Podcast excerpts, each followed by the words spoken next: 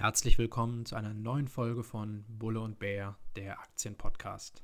So, ihr hört nur mich. Ja, ich bin heute alleine hier. Gernot ist erstmal raus für die nächsten Wochen. Er muss sich auf Klausuren vorbereiten. Das hat natürlich Priorität und ich sage ihm immer, er soll das ordentlich machen, damit er mich später bei allen möglichen Sachen vertreten kann. Ähm, von daher müsst ihr heute mit mir Vorlieb nehmen. Ich hoffe, das ist okay. Danke für euer Feedback zur Tesla-Folge. Das hat uns sehr gefreut, dass ihr damit was anfangen konntet und dass die Folge gut angekommen ist. In der heutigen Folge möchte ich über den Unterschied zwischen Trading und Investing sprechen. Das ist wirklich eine der grundlegenden Fragen, bevor man sich an die Börse wagt, die man sich stellen soll und die man auch, wenn man schon aktiv ist, immer wieder mal ja, kritisch hinterfragen soll, was denn eigentlich besser zu einem passt, ob man auch beides fahren möchte und dass man die Disziplinen auf jeden Fall streng voneinander trennt. Das ist äh, sehr wichtig. Ich möchte dann in der heutigen Folge erstmal darauf eingehen, was ist eigentlich von der Definition her Trading und was ist Investing und dann im späteren Verlauf auch aufzeigen, was ähm, die genaueren Unterschiede noch sind, worauf man achten muss und für wen welcher Ansatz womöglich besser geeignet ist. Fangen wir an mit der Definition für Trading.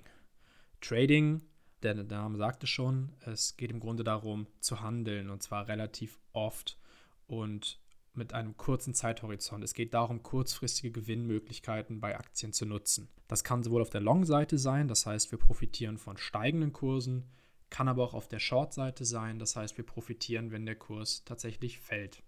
Oftmals werden bestimmte Derivate dafür eingesetzt. Also Derivate abgeleitete Finanzprodukte von den Aktien selber, das heißt zum Beispiel Knockout-Scheine oder Optionsscheine, die dann einen Hebel mit sich bringen. Das heißt, wenn die Aktie um 1% steigt, bei einem Zweierhebel wird dann eine einprozentige Steigerung des Basiswerts, würde mir dann 2% Gewinn bringen. Andersherum ist natürlich dann auch, wenn es um 1% runtergeht, dann ähm, verliere ich doppelt so stark. Damit können dann diese kurzfristigen Kursschwankungen können dann noch verstärkt werden sodass man noch mehr davon profitiert. Aber ihr denkt es euch ja schon richtig, das ist natürlich auch riskant. Es kann auch in die falsche Richtung gehen, sodass an der Stelle wirklich Vorsicht geboten ist. Wichtig an der Stelle ist noch, dass Trading in der Regel, wie gesagt, kurzfristig Gewinne realisieren möchte und dass dadurch vor allem die Charttechnik genutzt wird. Das heißt, wir gucken uns den Chart an und sehen bestimmte Chartmarken, zum Beispiel da ist der Aufwärtstrend, da liegt ein kurzfristiger Abwärtstrend, da ist ein Widerstand oder eine Unterstützung.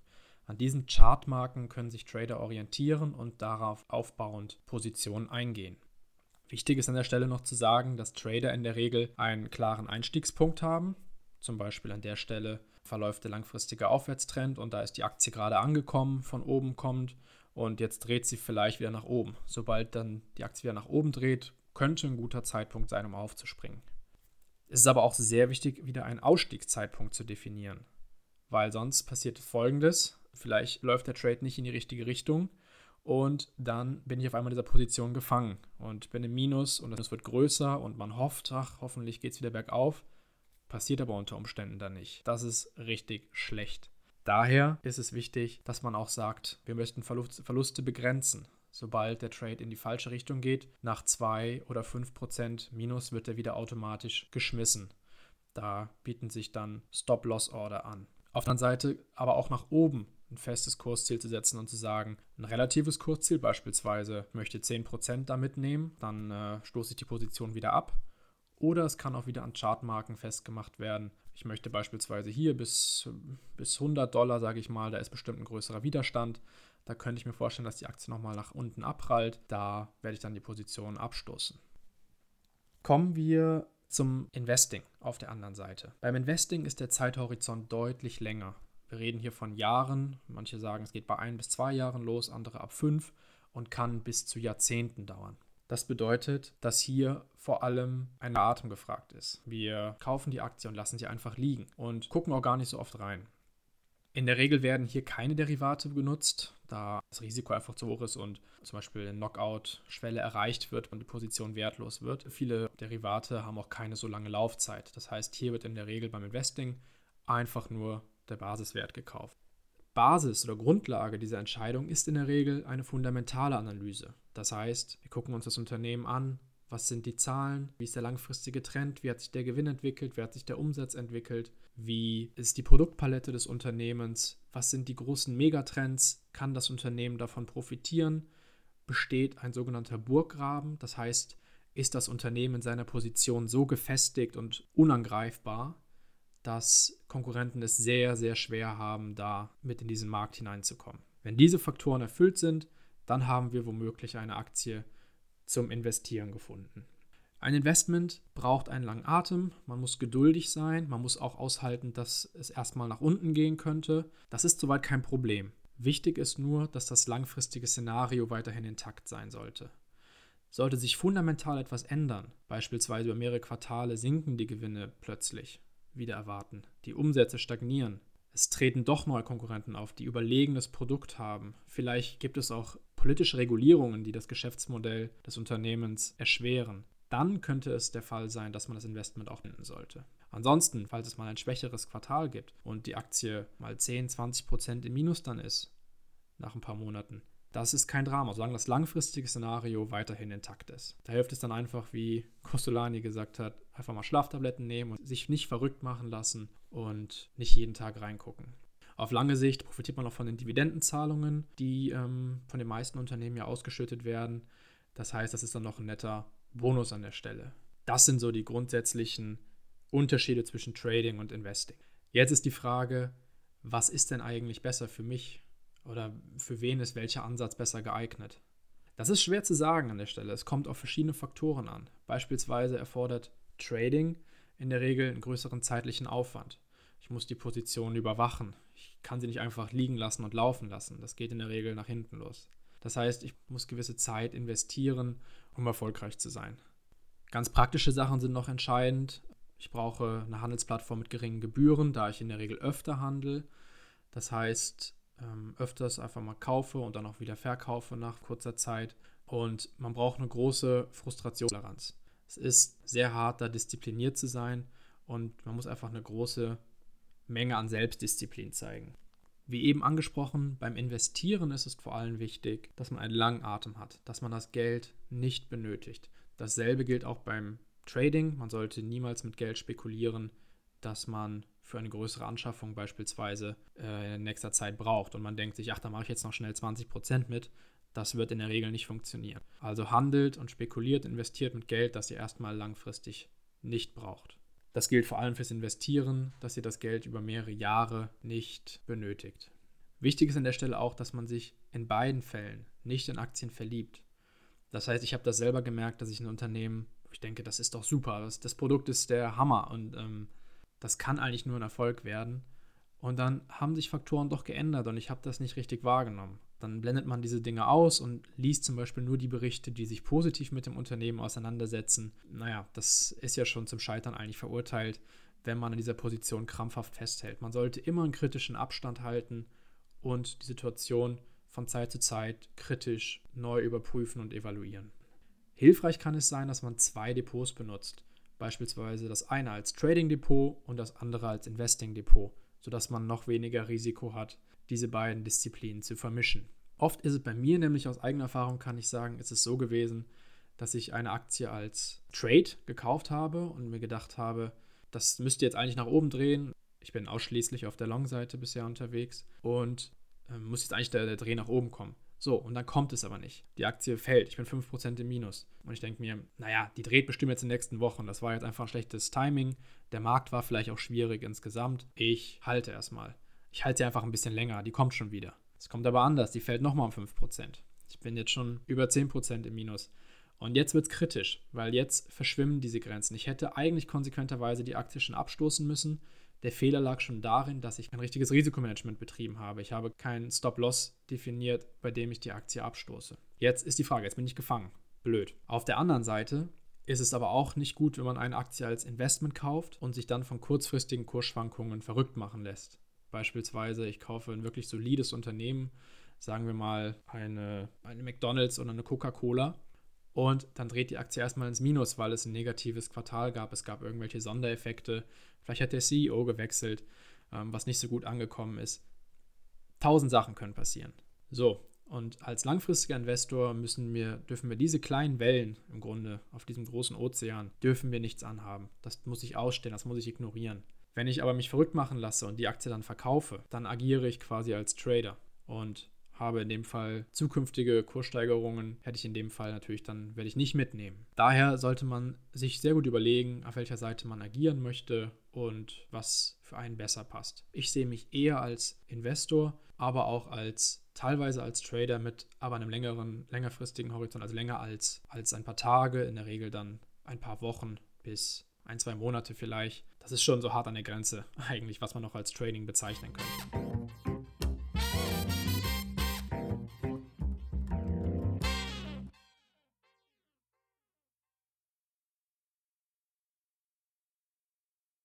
Welche Aktien eignen sich am besten zum Investieren? Ich habe es eben schon kurz angesprochen.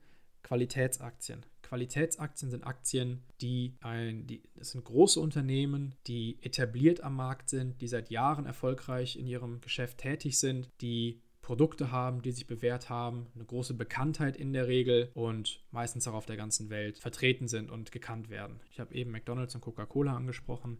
Das äh, wären gute Beispiele dafür. Es ist nicht einfach, deren Geschäftsmodell zu kopieren. Die Hürden sind teilweise hoch diese Lieferketten aufzubauen, das hat sich über Jahre entwickelt. Äh, diese Bekanntheit, das kann nicht so schnell kopiert werden. Da sind Burggräben da. Es arbeiten Zehntausende Menschen, wenn nicht gar Hunderttausende Menschen für diese Unternehmen.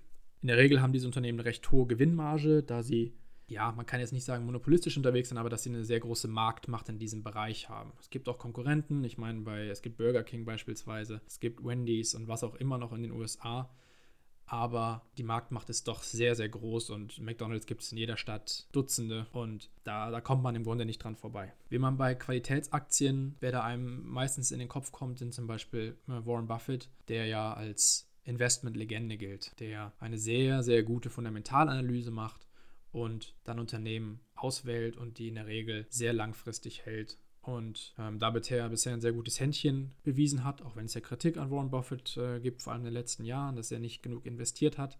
Aber im Großen und Ganzen gilt er so als Vorbild dieser Bewegung. Welche Aktien eignen sich gut zum Trading? Beim Trading eignen sich vor allem Aktien, die eine Volatilität mitbringen, das heißt, die eine starke Bewegung nach oben oder unten ausführen können. Bei Qualitätsaktien zum Beispiel im Gegensatz, da sind die Bewegungen relativ gemächlich und langsam und über Jahre hinweg dann wiederum sehr beeindruckend, aber auf Sicht von mehreren Tagen passiert da erstmal nicht viel. Fürs Trading eignen sich Aktien, die große Bewegungen machen, die ähm, etwas volatiler sind, wie gesagt, die in der Regel auch große Wachstumsraten haben in ihrem Geschäftsfeld, also sogenannte Wachstumsaktien.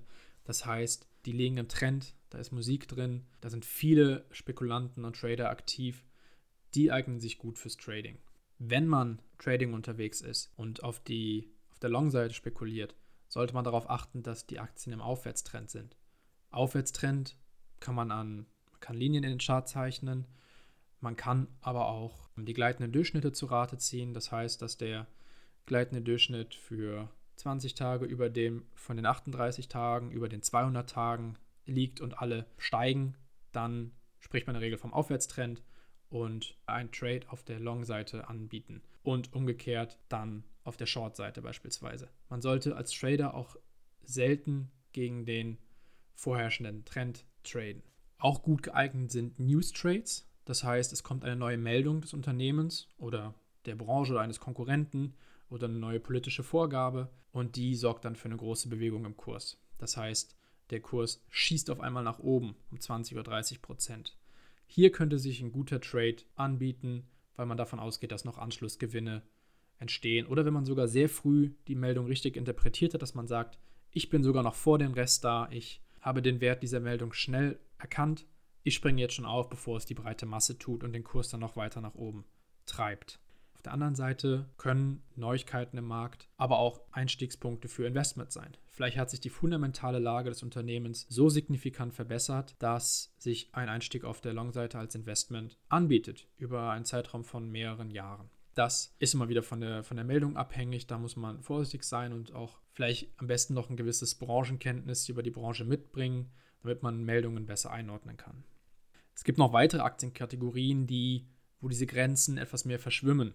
Beispielsweise gibt es ähm, sogenannte Value-Aktien. Das heißt Aktien, die niedrige Bewertungen haben gerade. Also niedrige Kurs-Umsatz-Verhältnisse, niedrige Kurs-Gewinn-Verhältnisse, die beispielsweise in der allgemeinen Marktschwäche recht verprügelt worden sind, aber wo der fundamentale Ansatz weiterhin intakt ist.